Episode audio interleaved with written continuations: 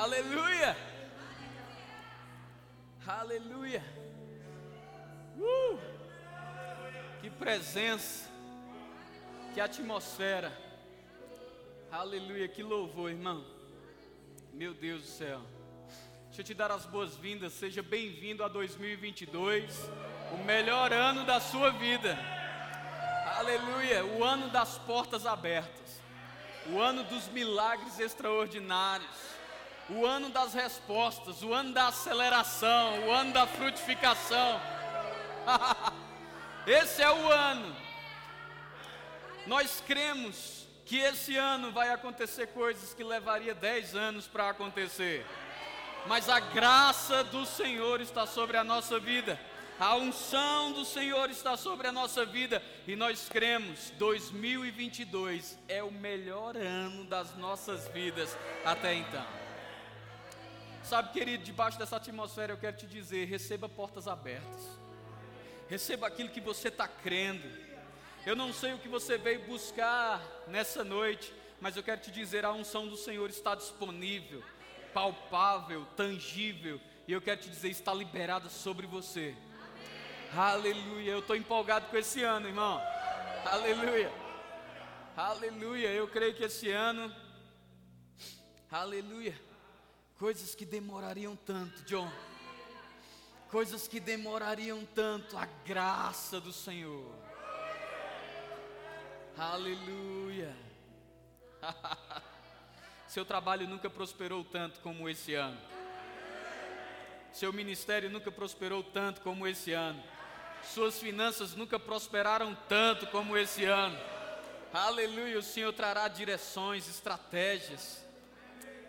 Deixa eu te dar uma boa notícia: a mão do Senhor está sobre a tua vida. Amém. Amém. Aleluia. Muito obrigado ao Ministério de Louvor. Uau, é muito bom beber da unção que tem sobre a vida de vocês. Aleluia. Vocês já sabem, a gente compartilhou no grupo da igreja. Tivemos uma direção da parte do Senhor, estávamos de recesso, esse é o primeiro culto do ano. Mas uma direção veio no nosso espírito, e para ser bem específico, veio no espírito da Luana, ela compartilhou comigo e testificou no meu espírito aquilo que veio no espírito dela. Ah, e ela falou sobre o Senhor ter compartilhado com ela que esse era o primeiro culto do ano, então nós poderíamos tirar esse domingo inteiro, né? Orando, nos consagrando, jejuando, e foi o que nós fizemos. Chegamos aqui nove da manhã, Estivemos aqui até o presente momento, então, em jejum, em oração, buscando a face do Senhor. Talvez você diga, pastor, já está quebrando um princípio, porque quando a gente faz um jejum, a gente não divulga, depende do jejum que você está falando. Amém? E sabe de uma coisa, irmãos? As pessoas estão precisando tanto de um bom exemplo que vale a pena falar o que é bom. Quantos estão comigo?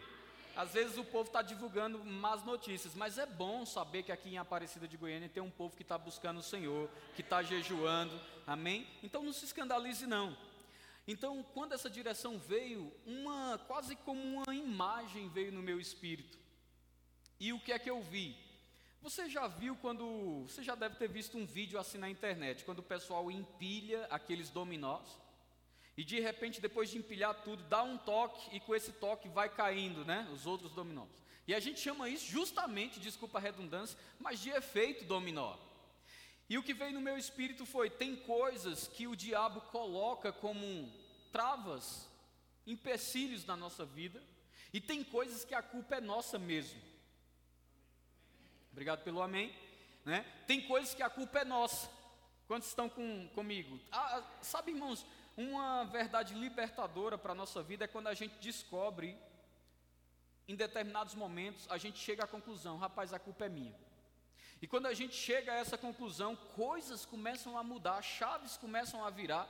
E eu creio que, quando eu tive essa visão, o Senhor me mostrou que o que nós estávamos fazendo era dando o primeiro toque nessas pedras.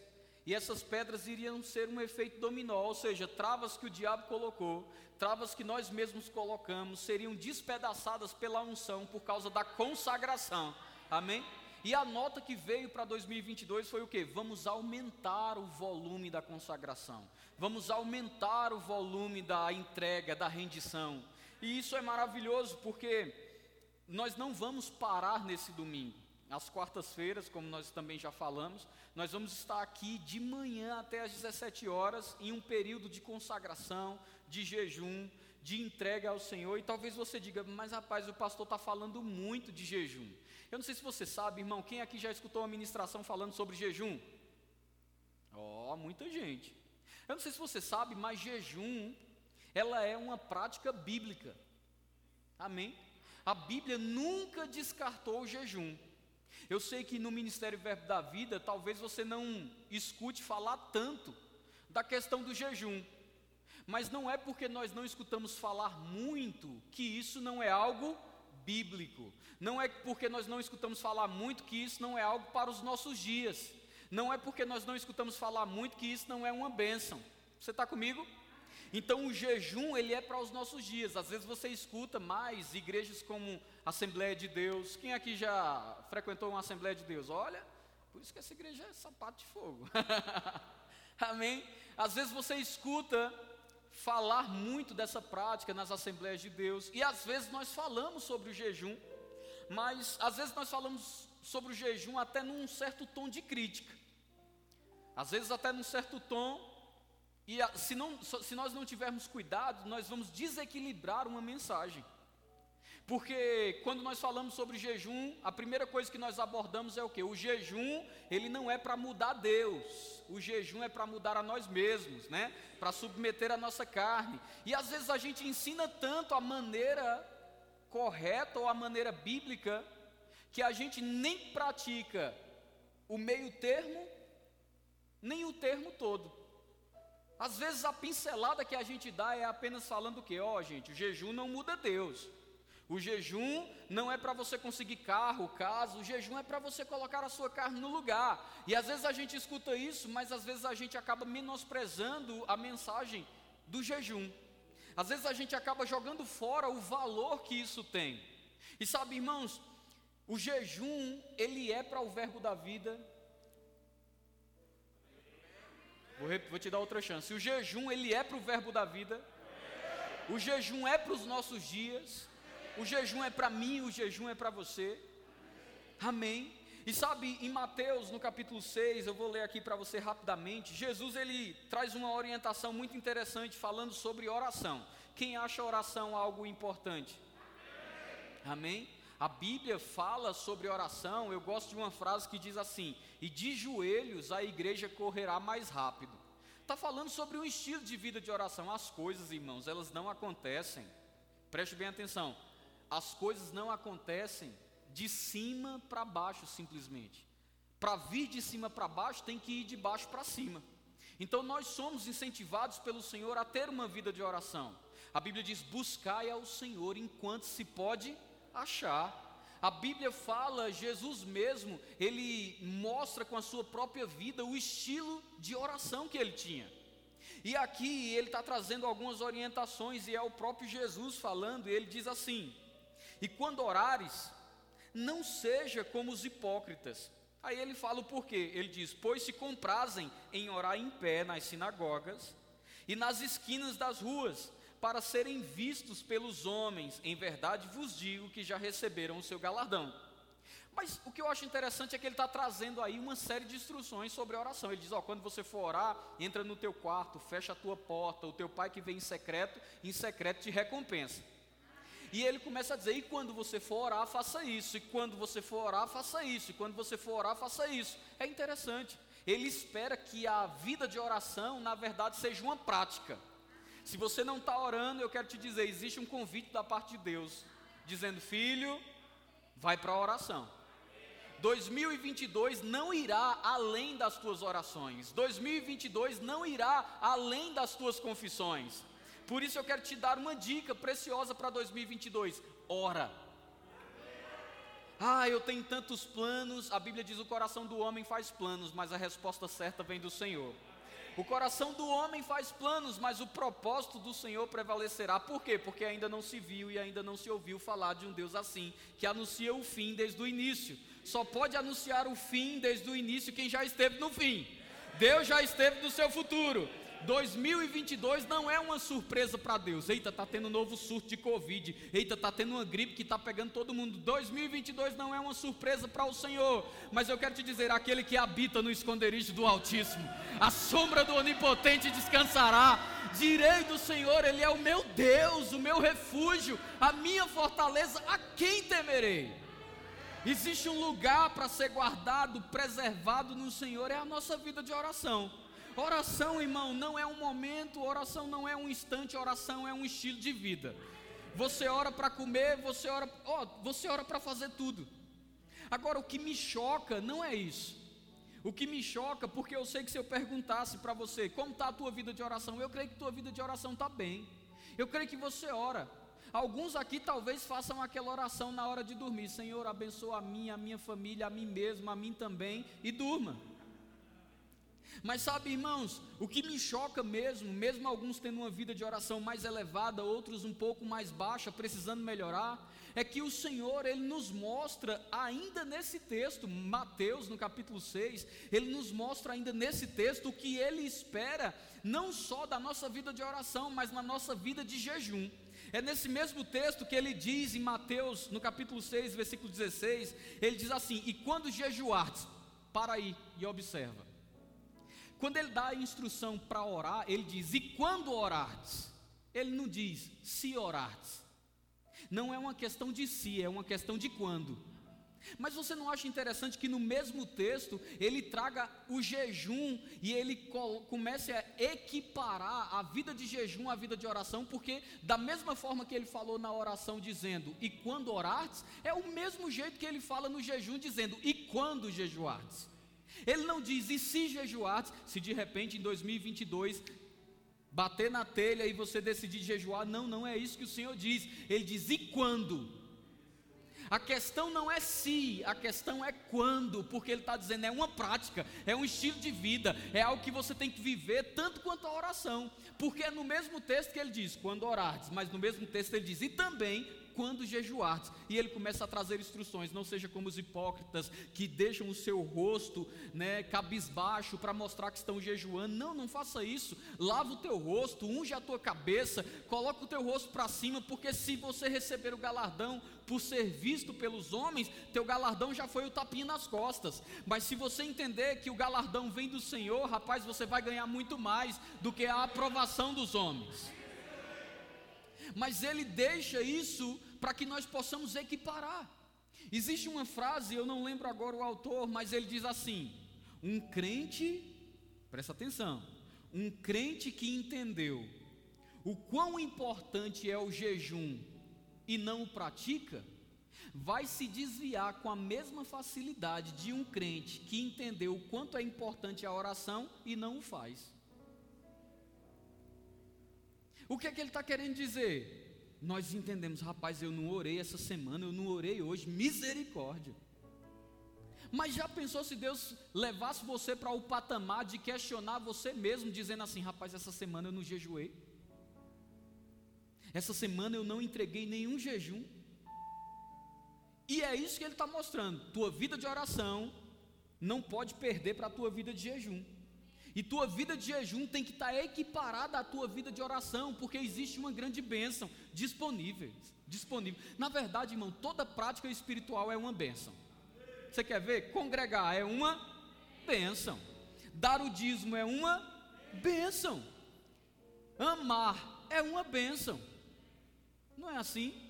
Mas a Bíblia está falando sobre algo que talvez a igreja tenha esquecido e por ter esquecido está perdendo algo poderoso dessa prática que é o jejum.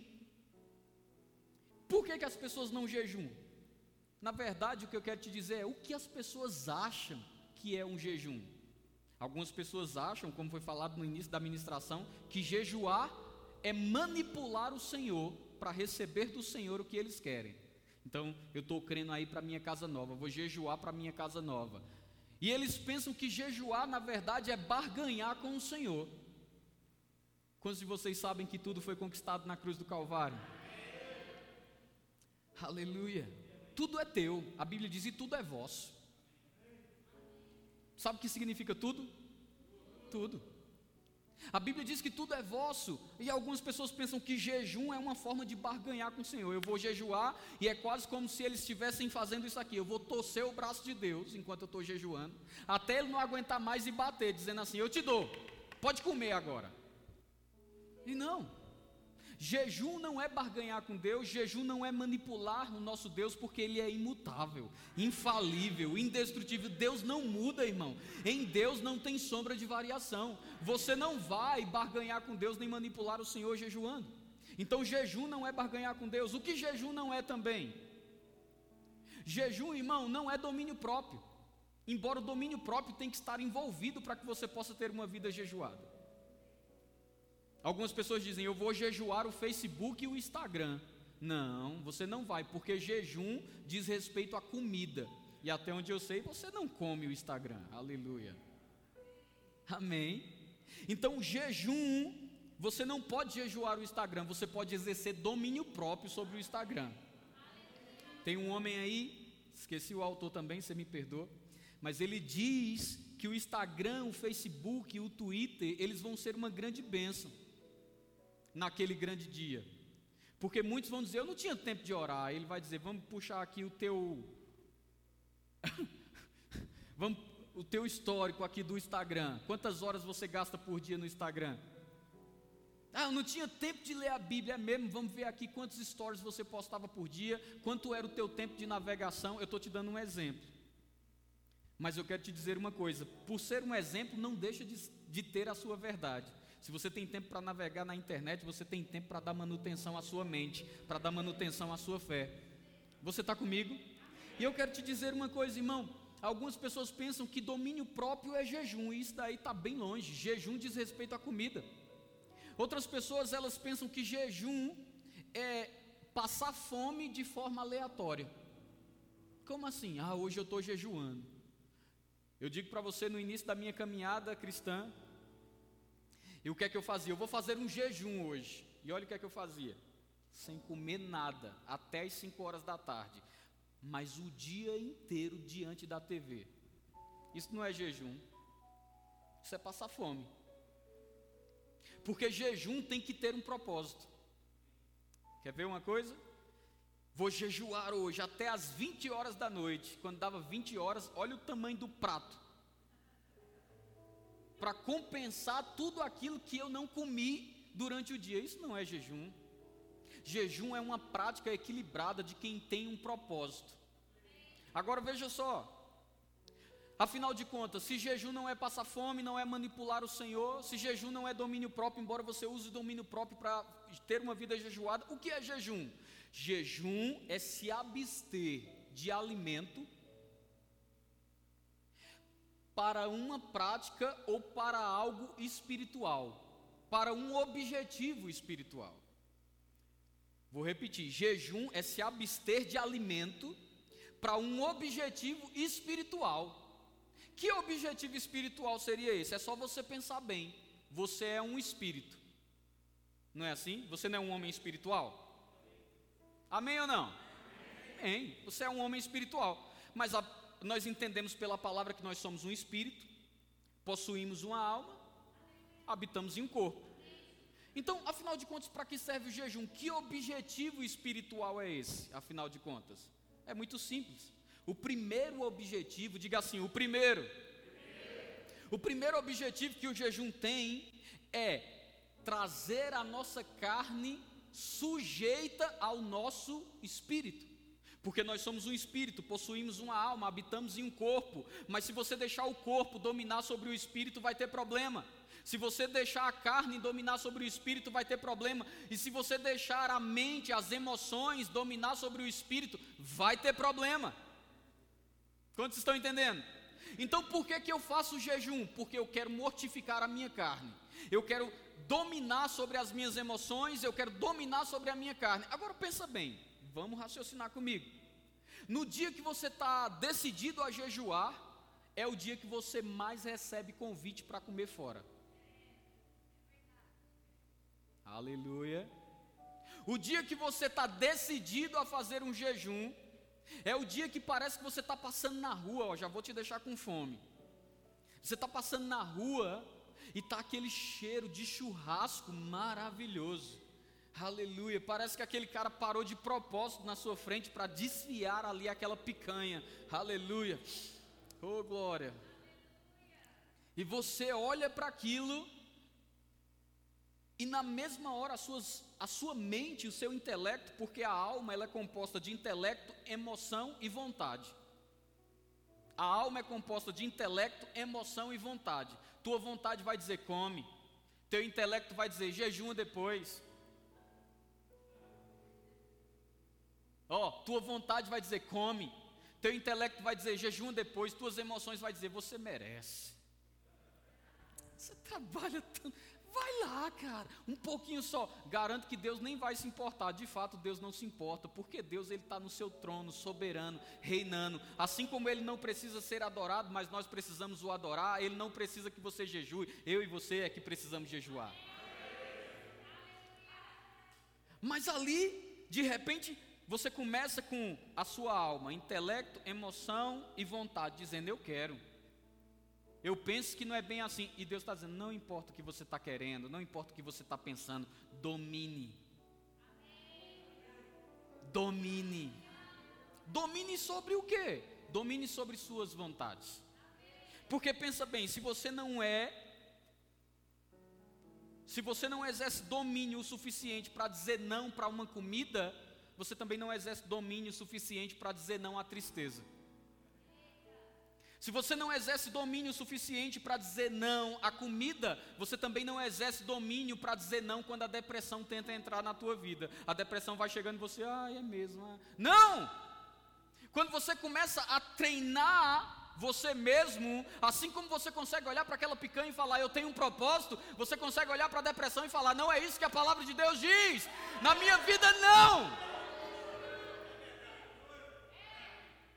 Assim como nas suas emoções você consegue olhar para a falta, e talvez, irmão, se você for alguém que não se treine nas práticas espirituais, tudo você aceita. Chegou falta, eita, é assim mesmo, é crise, está ruim para todo mundo, é Covid, é novo surto de Covid, é Omicron, é isso e aquilo, mas já parou para pensar que você poderia reagir dizendo assim: Ei, eu não estou em crise, eu estou em Cristo. O meu lugar é nele, o meu lugar é no ungido. Eu estou inserido nele. Cai fora!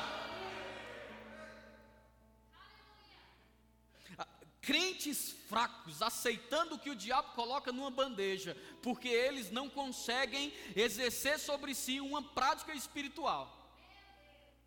Mas o jejum vai deixar você fortalecido. Porque se você, com fome, consegue dizer não para uma picanha, você consegue dizer não para pornografia, você consegue dizer não para o pecado, você consegue dizer não para qualquer coisa que te aprisiona.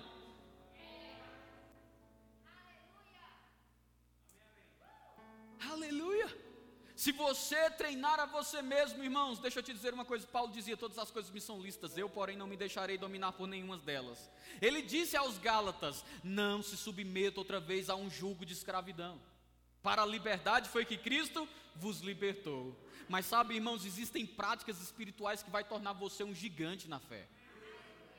Pensa bem, você com fome ali, tua mente, teu intelecto, tua emoção, tua vontade começa a negociar. Mas tem uma coisa, quando tu, teu intelecto, tua vontade, tuas emoções começarem a negociar, para você negociar o que Deus colocou na tua mão, o que Deus disse para você fazer, você vai ser capaz de dizer não também. Agora, não é só a sua alma que você subjuga. Subjugar a sua mente é uma bênção, viu? Você sabia que o salmista fazia isso? O salmista dizia assim: Por que estás inquieta, ó minha alma? Por que te perturbas dentro de mim? Isso era ele ministrando a própria emoção dele. Oh, rapaz, que geração desequilibrada nós temos aí fora, mas você está aqui dentro. E você pode ministrar para suas emoções, você pode dizer para você mesmo: aquieta a alma desespero chegando, mas se você sabe dizer não para uma comida, você sabe dizer não para o desespero. Se você sabe dizer não para uma comida, sabe dizer não para a doença. Se você sabe dizer não para uma comida, sabe dizer não para a falta. Se você sabe dizer não para uma comida, você sabe dizer não para qualquer coisa que te colocaria fora do propósito de Deus. Dizendo não, não quero. Teu homem espiritual tem que governar as tuas emoções. Se você não fizer isso, você vai viver numa roleta russa. Um dia está bem, um dia está mal. Um dia está bem, um dia está mal. Sabe, irmãos, que a Bíblia fala mesmo do dia mal? Mas a, eu nunca vi a Bíblia falar do mês mal. Eu nunca vi a Bíblia falar do ano mal. Eu já vi a Bíblia falar do dia. E assim mesmo, quando fala do dia, diz assim: se você fizer o que está proposto, vai passar por ele inabalável. Ei, vale a pena servir o Senhor, viu? Vale a pena praticar o que o Senhor diz. Agora, você não domina só sobre suas emoções. Paulo disse: Eu, depois de haver pregado a outros, eu esmurro o meu corpo e o reduzo à escravidão, para que não venha eu mesmo a ser reprovado naquilo que eu preguei. Você tem o poder de dominar a sua carne também. O que é que você está querendo dizer com isso? A Bíblia diz: as obras da carne. Você tinha que ver o pastor Bud pregando sobre isso. as obras da carne, ele dizia, irmão, isso é carne. Isso é carne. Quando ele identificava, ele dizia logo: as obras da carne são conhecidas e são essas: ó, prostituição, impureza, lascívia, idolatria, feitiçaria, inimizades, porfias, ciúmes, iras, pelejas, dissensões, invejas, facções. Você começa a observar que é uma série de coisas que, se praticadas, a Bíblia diz, e se você inclinar para a carne, a carne inclina para a morte. Inclinou para a carne, inclinou para o que a carne está pedindo. A carne está pedindo o quê? A carne vai pedir adultério, prostituição, lascívia, idolatria, feitiçaria, porfias, ciúmes. Mas quando você vê que está inclinando para cá, você sabe, rapaz, se eu for para cá, é morte. Então sabe o que é que eu vou fazer? A Bíblia diz, mas aquele que inclina para o Espírito. Rapaz, se você inclinar para o Espírito, a vida do Espírito vai operar na tua vida. Rapaz, você vai chegar em lugares que nunca chegou vai chegar em esferas que ninguém nunca chegou, simplesmente por começar a obedecer o Senhor, subjugando a sua carne, dizendo: carne, fica quieta. Ah, eu estou com vontade. Não vai fazer. Porque, irmão, quando você está em uma vida jejuada, a tua carne, pensa, você nem, se você não tiver jejuado hoje, e o culto se alongar um pouco mais, você vai dizer: Meu Deus, como é que acaba? Acaba logo, que eu estou com fome. Agora imagine você aí o dia todo sem comer. Tua carne grita: Eu quero comida. Mas se você é espiritual o suficiente para dominar a sua carne, você vai dizer: Sabe de uma coisa? Só por causa disso, não vai comer hoje, nem vai comer amanhã.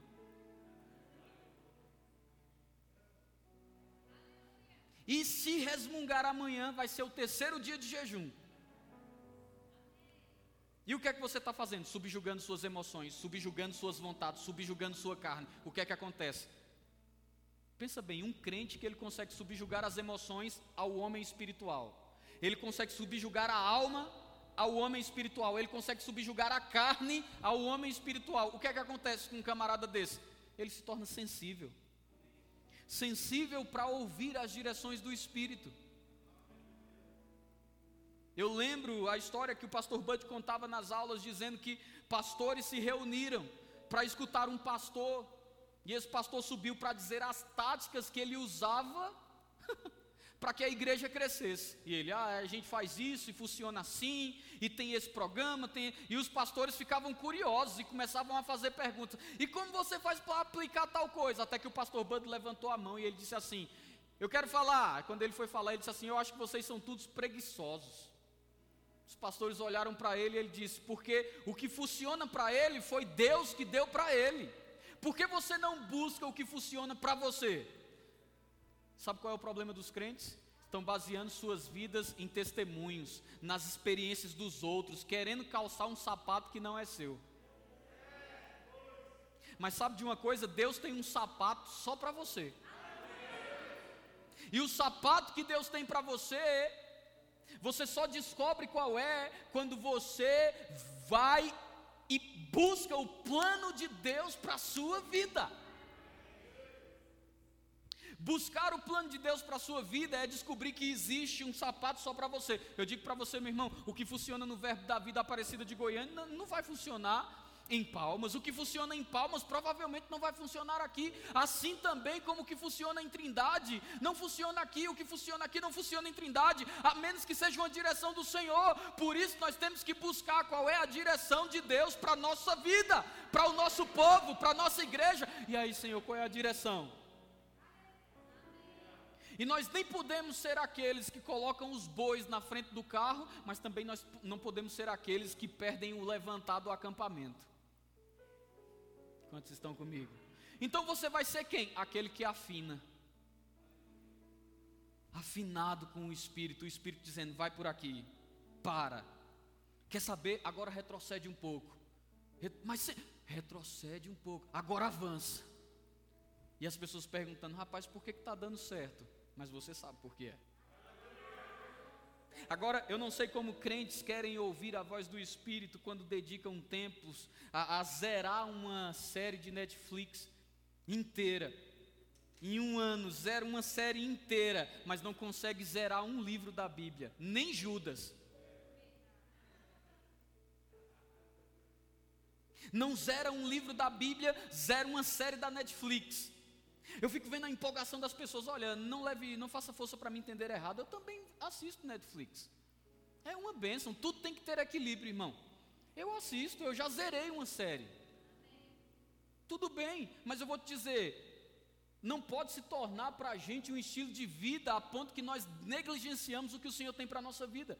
Porque eu fico vendo a empolgação das pessoas, eita, vai sair tal série. Eu não vejo a hora, eu não vejo a hora. Eu queria, eu queria ver se tua vida não mudava, se você tivesse a mesma empolgação de chegar em casa e falar assim, eu não vejo a hora, rapaz, eu vou checar versículo por versículo do que foi dito, vou colocar em prática. Porque se você tiver a mesma sede de colocar em prática o que você está ouvindo, quanto você tem da próxima temporada, é a temporada da tua vida que vai ser diferente. Aleluia. Deus está esperando você liberar a próxima temporada da sua vida. Talvez esteja travada. Mas existe uma temporada nova, com novos episódios, com coisas novas. Oh, como é que faz, pastor? Destrava. Vai para cima. Foi dito aqui. É um ano em branco. Quem vai escrever esse ano? Eu digo para você, meu irmão, é você. É você. Aleluia. Agora veja só, o primeiro objetivo é subjugar as nossas emoções, subjugar a nossa carne, mas eu descobri no jejum um objetivo que eu não tinha a menor noção. E esse objetivo é baseado em um princípio ou em uma ordenança que a Bíblia nos manda, mas que nós não nos damos conta dela.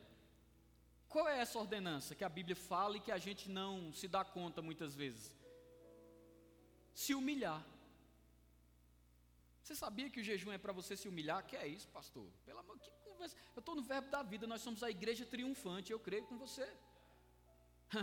nós somos a igreja triunfante. Que história é essa de humilhação então? É porque te ensinaram o que é humilhação da forma errada.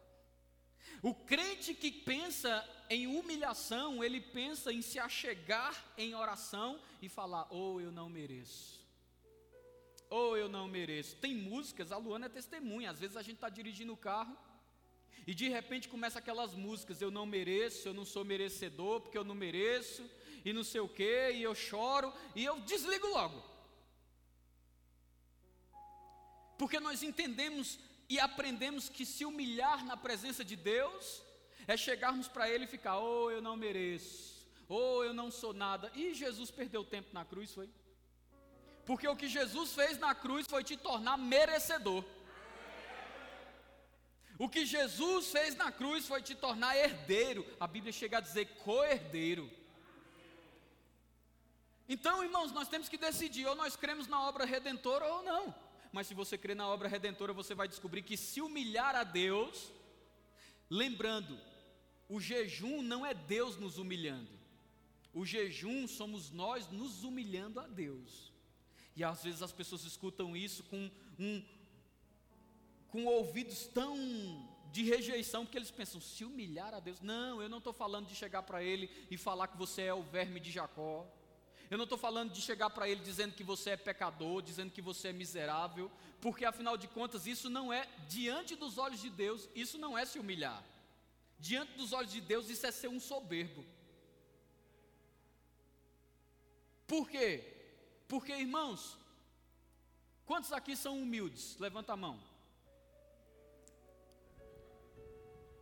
Amém. Tem uns que não levantaram a mão, mas eu vou te dizer. Às vezes a gente pensa assim: se eu falar que eu sou humilde, automaticamente eu estou sendo soberbo. Mas a Bíblia diz: se revista de toda humildade. Significa dizer que humildade é uma característica nossa. Vou, diga assim: eu sou humilde. Agora, por que, que nós não queremos dizer que somos humildes, fora o primeiro motivo? Porque nós entendemos que dizer que é humilde é sinônimo de pobreza. Ei, meu irmão, deixa eu te dizer uma coisa: humildade não tem nada a ver com pobreza. Ser humilde é concordar com Deus. Porque quando você diz, vou me humilhar, eu sou um verme, sou um miserável, não mereço nada, Deus está dizendo, soberbo. Quem você pensa que é para discordar do que eu disse sobre você?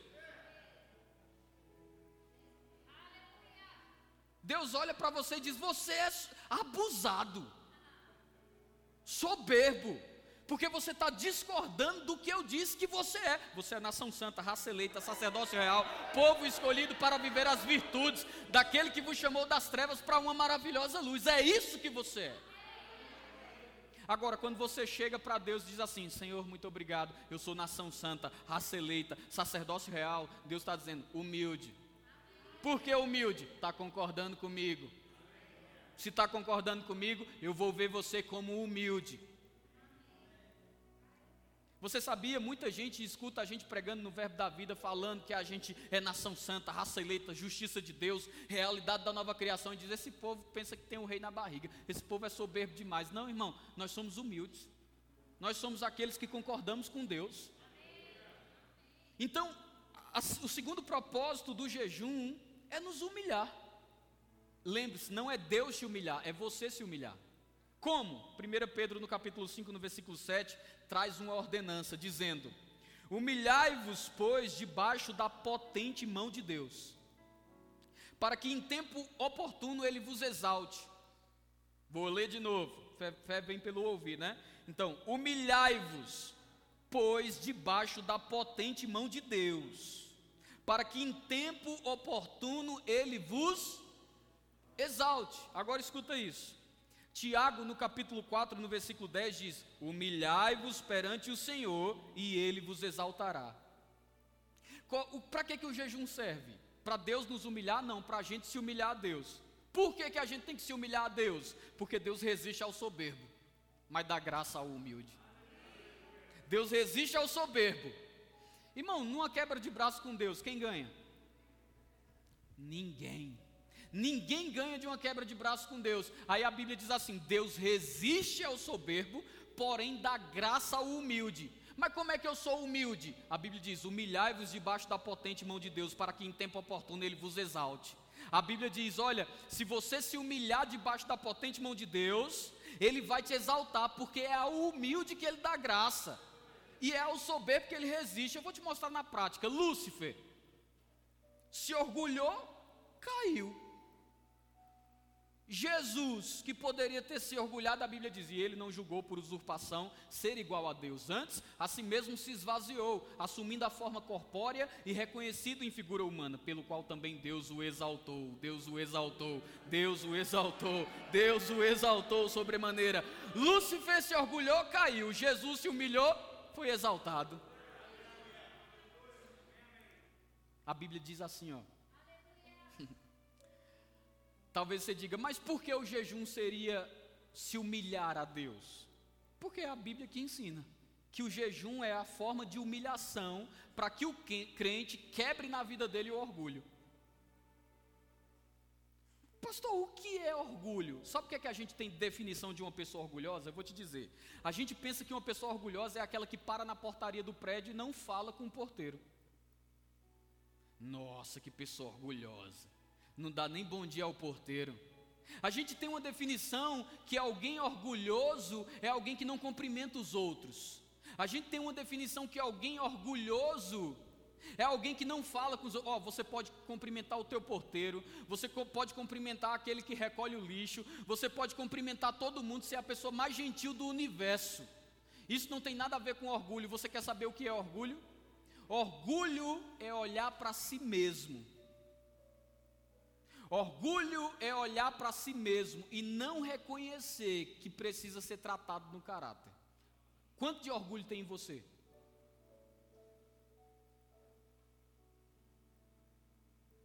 Aleluia. Aleluia. Você entendeu o que é orgulho? Orgulho é olhar para si mesmo e não reconhecer que precisa ser tratado. Isso é orgulho. Quanto de orgulho tem em você? Mas eu vou te dizer, quando nós estamos vivendo uma vida jejuada, nós nos humilhamos. O que é que a humilhação faz? Quebra o orgulho. Por quê? Porque se quebrar o orgulho, a resistência para, a graça vem, coisas acontecem. Se quebrar o orgulho, a resistência para, meu irmão. Uma coisa é ter um homem te resistindo, é fichinha. Pastor Bud chegou em Campina Grande, irmãos, tinha igrejas. Eu lembro uma vez o Guto contando e a gente estava trela de rir. Ele chegou no um homem ministrando lá e ele disse: Porque tem um americano aí, um tal de Bud, que é um cafajeste. Aí ele olhou para o Guto, né? Ele não falava bem português, disse: Está falando de mim.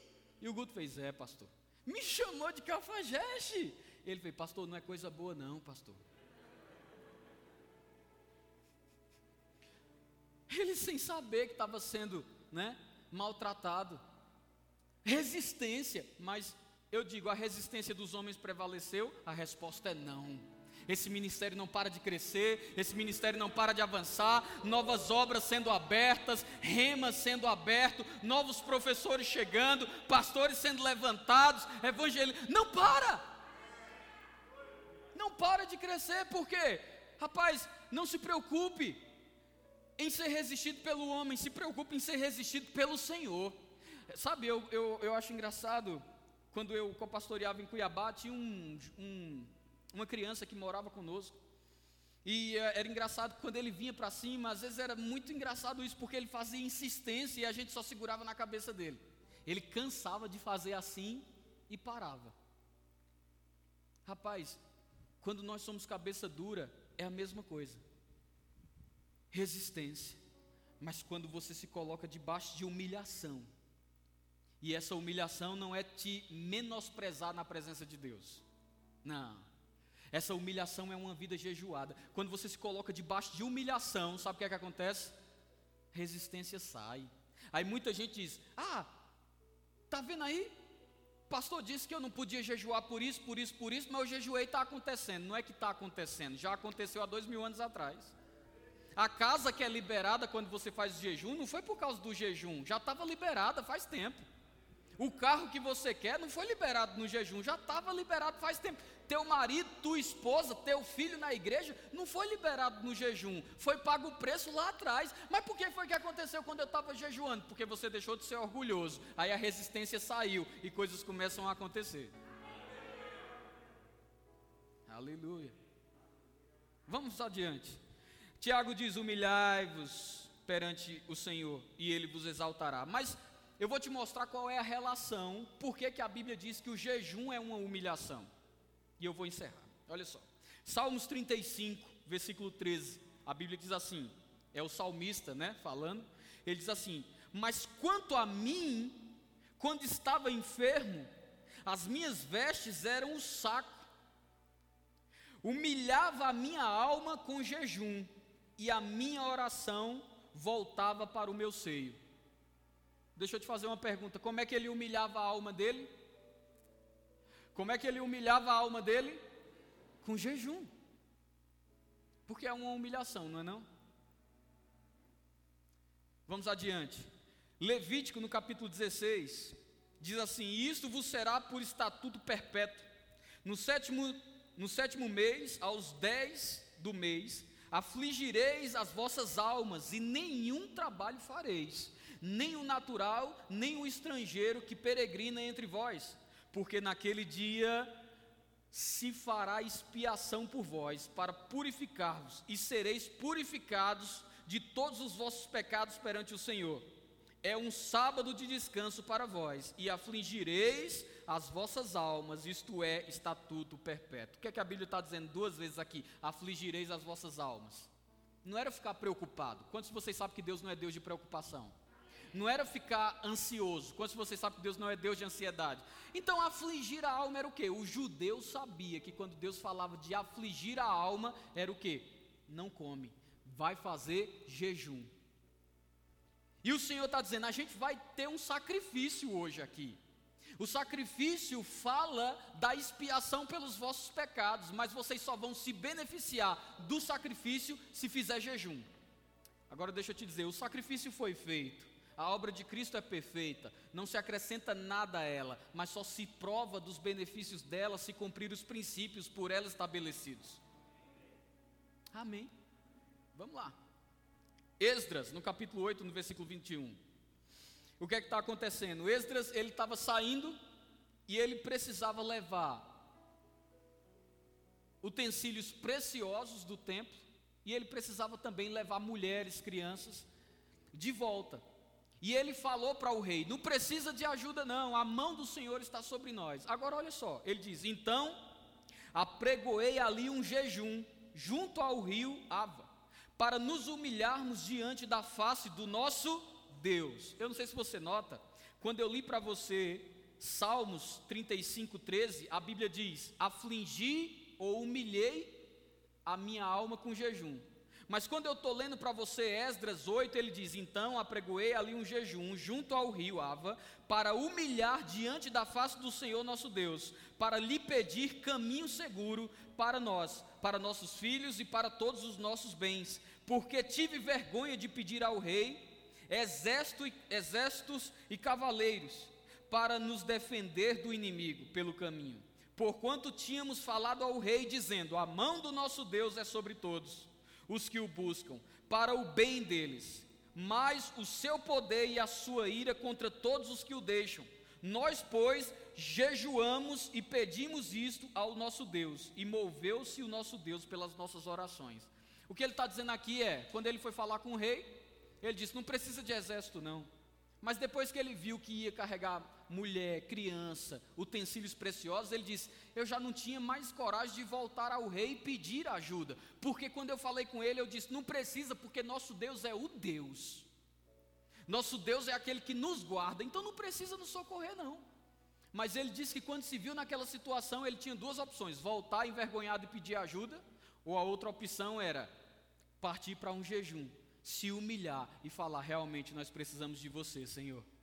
E mais uma vez você vê que o jejum está intimamente ligado à humilhação. Deixa eu ler outro texto aqui para você. 1 Reis 21 diz: Foi dado um juízo a Acabe. Deixa eu te dizer uma coisa: o jejum não só quebra o orgulho, mas o jejum, ele é um propulsor de intervenções divinas. Você quer ver? Um juízo é dado a Acabe dizendo que ia ser tudo destruído. E ele diz assim: Sucedeu, pois, que Acabe, 1 Reis 21, 27 diz: Sucedeu, pois, que Acabe, ouvindo estas palavras, rasgou as vestes e cobriu a sua carne de saco e jejuou, e jazia em saco e andava cabisbaixo. Então veio a palavra do Senhor a Elias dizendo: Olha o que, é que aconteceu. Um juízo veio, vai ser tudo destruído. Acabe ouviu. Aí o que é que ele fez? Começou a se humilhar. Como é que ele se humilhava? Oh, eu não sou digno, era assim? Não, a Bíblia diz que ele se humilhava como? Jejuando. Mas a, olha o que é que a Bíblia diz. 29. Veio a palavra do Senhor a Elias dizendo: Não vistes que Acabe se humilha perante mim? Por isso, porquanto se humilha perante mim, não trarei esse mal nos seus dias mas nos dias dos seus filhos trarei este mal sobre a sua casa. Nós já entendemos, eu não vou entrar nesse contexto. Deus ele não é o criador do mal, mas eu quero te dizer uma coisa: quando Acabe, que era um rei terrível, quando ele ouviu o juízo e ele disse: Eu vou me humilhar, Rapaz, quando ele ouviu o juiz e ele decidiu se humilhar, orgulho caiu por terra. E o que é que entrou? Intervenção divina. Eu declaro que nesse ano você vai provar de intervenções divinas. Intervenções divinas na sua família, intervenções divinas no seu casamento, intervenções divinas na criação dos seus filhos, intervenções divinas nas suas finanças, no seu ministério, intervenções divinas. Esther, no capítulo 4, você já sabe o que está acontecendo aqui, e é enviado para Esther um recado, e fizeram saber a Mardoqueu, Esther 4,12. E fizeram saber a Mardoqueu as palavras de Esther.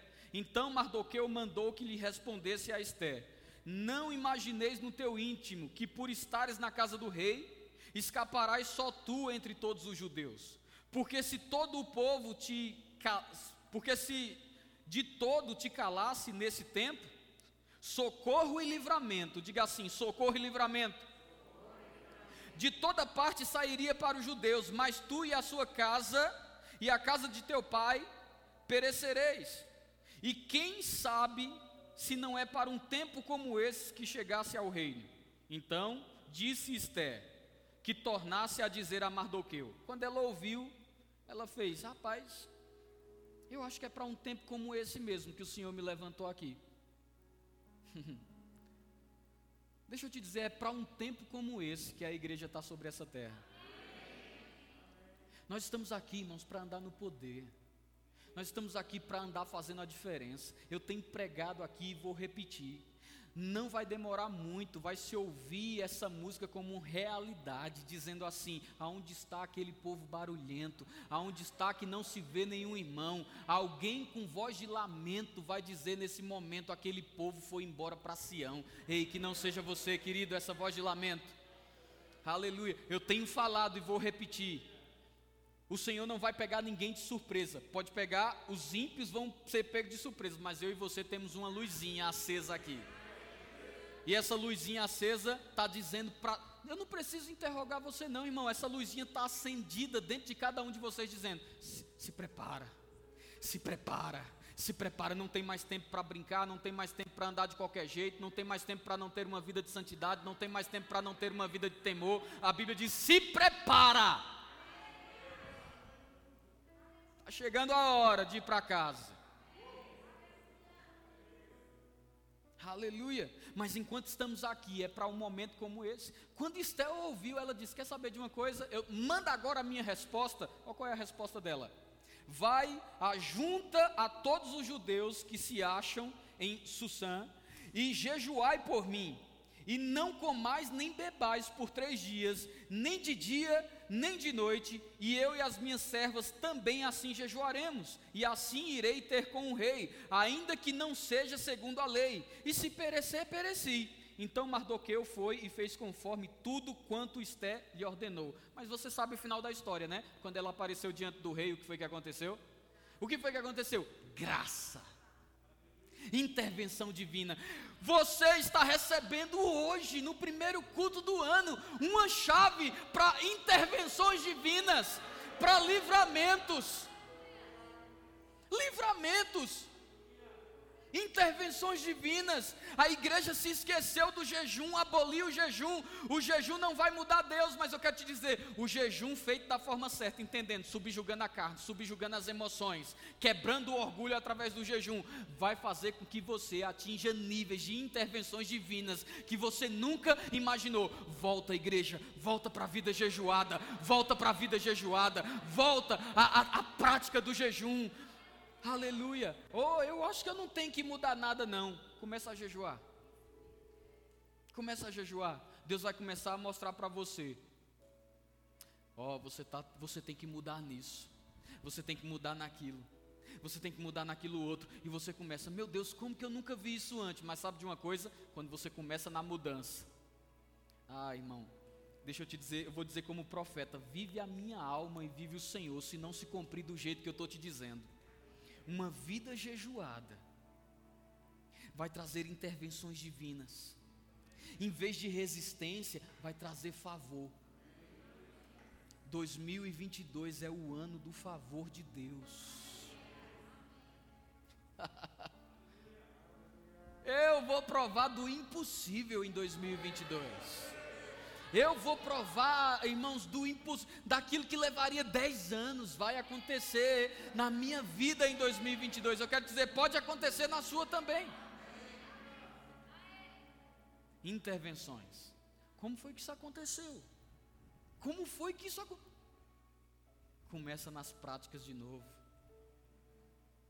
Pratica a palavra, irmão.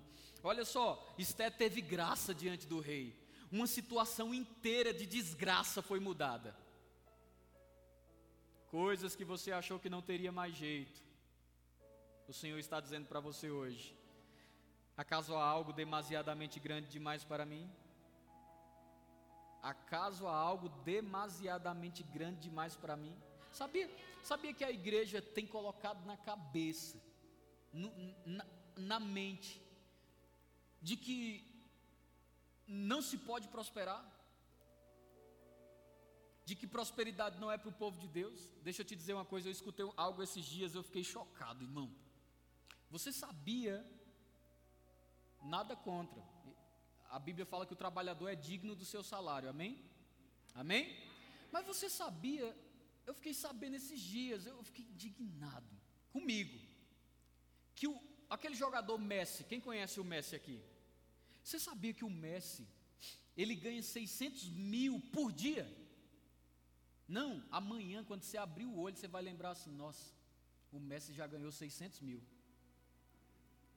Nem jogou hoje, mas acabou de cair 600 mil na conta do Messi.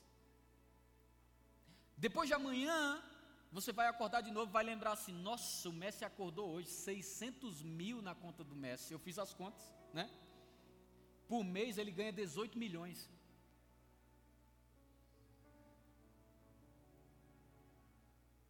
E a gente fica pensando que dentro da igreja não pode acontecer isso, sabe? Irmãos, deixa eu te dizer uma coisa. Deus não está procurando só quem quer andar de primeira classe com Ele, não.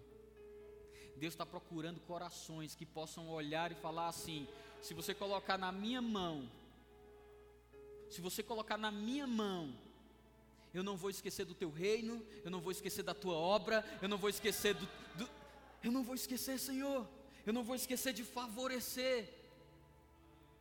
18 milhões, irmão, vocês sabem, né? tem no meu coração o desejo de ter o próximo prédio na Avenida São Paulo. Mas irmão, deixa eu te dizer uma coisa, vou te dar outra chance então. Tem no meu coração de ter o próximo prédio na Avenida São Paulo. Mas eu vou te dizer uma coisa: se eu ganhasse 18 milhões por mês, eu não tinha um galpão na Avenida São Paulo, eu tinha a Avenida São Paulo toda.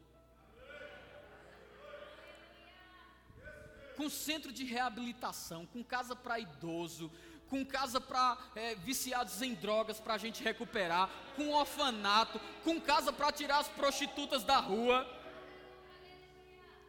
Você acha que não? Agora, deixa eu te dizer uma coisa. Pode ser que você, se você agarrar isso pela fé, quem sabe não seja você que vai, vai chegar assim e vai dizer, pastor, não, esqueça esse negócio de aluguel, para com isso, vamos comprar esse negócio. Não, não, vou te dar outra chance, irmão. Não, meu Deus. Eu vou te... Quem sabe não vai ser você? Que vai chegar assim, esquece, para, para, para, que aluguel o quê? Como... Vamos desenhar, como é que você quer?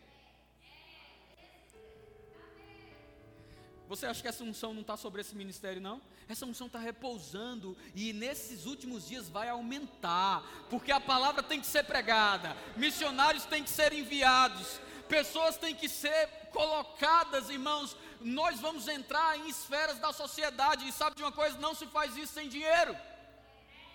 Mas sabe que através de uma vida jejuada, Deus pode te dar uma ideia que não deu a ninguém? Por que, que Bill Gates é milionário? Teve uma ideia.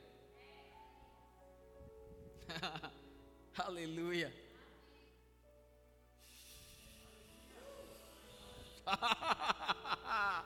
Nós somos da fé, irmão.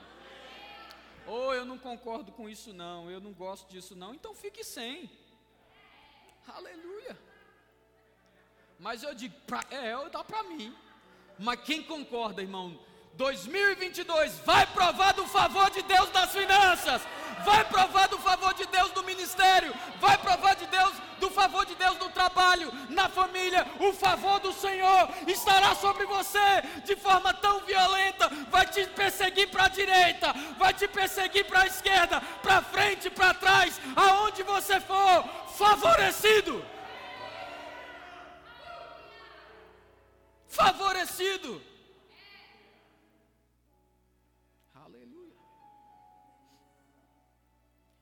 Aí talvez você diga, mas, pastor, eu só vi o Velho Testamento falando de jejum, eu só separei dois do Novo. Mas diz assim: isso é Paulo dizendo como era a vida dele como ministro. Olha uma das coisas que ele diz, 2 Coríntios 6, a partir do versículo 4, diz: Antes, como ministros de Deus, tornando-nos recomendáveis em tudo, na muita paciência, nas aflições, nas adversidades, nas angústias, nos açoites, nas prisões, nos tumultos, nos trabalhos, nas vigílias e nos jejuns. O que, que ele estava dizendo? Ó, oh, a gente é recomendável. Qual é o último item que ele cita? Vida jejuada. Ah, e o penúltimo é vigília. Para quem não gosta, tá liberado, mas para quem gosta, meu irmão, pode se preparar que a gente vai fazer a primeira vigília do Verbo da Vida Aparecida. E eu vou te dizer, vai. Rapaz, você não está entendendo, não. Vai ser poderoso. Vamos ter esse ano nossa primeira vigília. E eu vou dizer, meu irmão, o fogo vai descer nesse lugar. uh! 2 Coríntios 11, versículo 27 e 28. Ainda é Paulo falando das suas recomendações. E ele diz: Em trabalhos e fadigas, em vigílias, muitas vezes, em fome e sede, em jejum muitas vezes. Note que primeiro ele diz em fome e sede, aí depois ele diz em jejum muitas vezes. Porque uma coisa é fome e sede por não ter, jejum é quando você tem, mas se abstém. Amém? E ele diz: em frio, em nudez, além das coisas exteriores que me oprimem cada dia, o cuidado de todas as igrejas. Eu não quero me deter nisso, mas eu, eu acho interessante. Paulo escreveu a maioria das cartas do Novo Testamento Paulo é um homem que disse: Eu combati o bom combate, eu completei a carreira, eu guardei a fé. Paulo é um homem que disse: Eu dou graças a Deus que oro em outras línguas mais do que todos vós. Mas Paulo era um homem que tinha uma vida jejuada. A Bíblia diz que jejuando e orando, falou o Espírito Santo, dizendo: Separai-me agora a Barnabé e a Paulo para a obra a qual eu vos tenho chamado. Eu só vejo uma coisa: além de subjugar as emoções, subjugar a carne, quebrar o orgulho, tirar a resistência, receber favor. O que eu vejo é jejum dando livramento, intervenções divinas e, para finalizar, direções. Se, disse o Espírito Santo: Separai-me agora, Barnabé e a Paulo. O que é que o Espírito Santo tem te dito que você não tem ouvido? E se tem ouvido, por que não tem feito? Mas quem tem ouvidos para ouvir, ouça. Aleluia. Para finalizar, 2 Crônicas, no capítulo 7, no versículo 14, diz: E se o meu povo, que se chama pelo meu nome, se humilhar, uai, se humilhar? O que é que é se humilhar? Jeju, para o judeu, se humilhar era jeju. Então, olha só, se o meu povo que se chama pelo meu nome se humilhar, eu vou trocar essa palavra se o meu povo que se chama pelo meu nome jejuar e orar e buscar a minha face e se converter dos seus maus caminhos, então eu ouvirei dos céus e perdoarei os seus pecados e sararei a sua terra. Nós já sabemos que os nossos pecados foram perdoados. Nós já sabemos disso, mas deixa eu te dizer: se você pegar a essência aqui, o que o Senhor está dizendo é o seguinte: se você me buscar com entrega, com rendição, se humilhar a mim. Rapaz, eu estou pronto em 2022 para abrir portas que nunca foram abertas. para fazer coisas que estão no teu coração que levaria 10, 15, 20 anos. Joel 2, a partir do 12 diz: Ainda assim, agora mesmo, diz o Senhor. Antes de ler isso aqui, vou te dizer qual é a direção que eu tenho. Você sabe que toda quarta-feira a gente vai estar aqui orando, jejuando, pela igreja, pela tua vida, pelas finanças, por tudo. Mas sabe, esse jejum que nós começamos hoje, eu quero fazer uma convocação à igreja. Nós estaremos com esse jejum até o dia 31 de janeiro. Aqui no templo? Não. Você está sendo convocado. Abre mão do teu café da manhã. Vou falar de novo para ver se você reage. Abre mão do teu café da manhã. Tem uns que vão dizer: não, pastor, café da manhã é pouco, vai ser café da manhã e almoço. Abra mão. Você não precisa ficar sem comer nada, come uma fruta. Mas existe um convite da parte do Senhor a nos humilharmos. e eu quero te dizer, nós estaremos nisso até o dia 31 de janeiro. Alguns estão pensando, meu Deus do céu, é verbo da vida mesmo? Irmãos, está na Bíblia. Agora, se você me convencer que está fora da Bíblia, eu venho aqui, peço desculpa à igreja e a gente cancela esse jejum. Mas o Senhor está dizendo: Eu estou convocando o meu povo, Verbo da Vida Aparecida de Goiânia, para um tempo de jejum, para um tempo de oração. Quais são os motivos de oração? Deus vai colocar no teu coração, mas dentre todos, um que eu quero que você ore é o galpão o prédio novo da igreja já é uma realidade.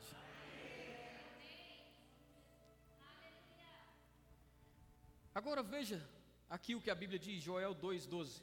Ainda assim, agora mesmo, diz o Senhor. Ainda assim, agora mesmo, diz o Senhor. Ainda assim, agora mesmo, diz o Senhor: Convertei-vos a mim de todo o vosso coração, e isso com jejuns, e com choro e com pranto Agora, olha que interessante. O povo rasgava as vestes, né? Ele diz assim: E rasgai o vosso coração, e não as vossas vestes. E convertei-vos ao Senhor vosso Deus, porque Ele é misericordioso e compassivo, e tardio em irar-se, e grande em benignidade, e se arrepende do mal. Essa parte aqui você pode descartar. E quando eu digo descartar, irmão, não faça força para me entender errado, é só porque eu não tenho tempo para entrar nisso agora mas nós sabemos que Deus é bom em todo tempo, e em todo tempo Deus é bom. Amém? Versículo 15 diz: Tocai a trombeta em Sião, santificai um jejum e convocai uma assembleia solene, congregai o povo, santificai a congregação, ajuntai os anciãos, congregai as crianças e os que mamam, saia o noivo da sua recâmara e a noiva do seu aposento. E ele diz: chorem os sacerdotes, ministros do Senhor, entre o alpendre e o altar, e digam: poupa o teu povo, Senhor. Poupa o teu povo, ó Senhor, e não entregues a tua herança ao pobre, para que os gentios o dominem. Porque diriam entre os povos: Onde está o teu Deus? Ainda existe um clamor da parte de Deus dizendo: Ei, rapaz, vamos voltar a essa prática. Deus está convocando essa igreja até o dia 31 de janeiro. Você vai jejuar. Eu não sei qual vai ser a refeição que você vai escolher, mas eu quero te convidar a um jejum. E eu vou te dizer: não porque nós vamos mudar Deus, não porque nós vamos manipular o Senhor, mas você vai provar de intervenções divinas, você vai provar de respostas, você vai provar de coisas extraordinárias. Aleluia. Esse é o nosso ano. Vou repetir. Esse é o nosso ano. Esse é o nosso ano. Nada vai parar vocês. Você recebeu essa palavra? Diga assim: eu vou. até o dia 31 jejuar e orar. E eu creio que grandes coisas vão acontecer na minha vida. Em nome de Jesus. Amém.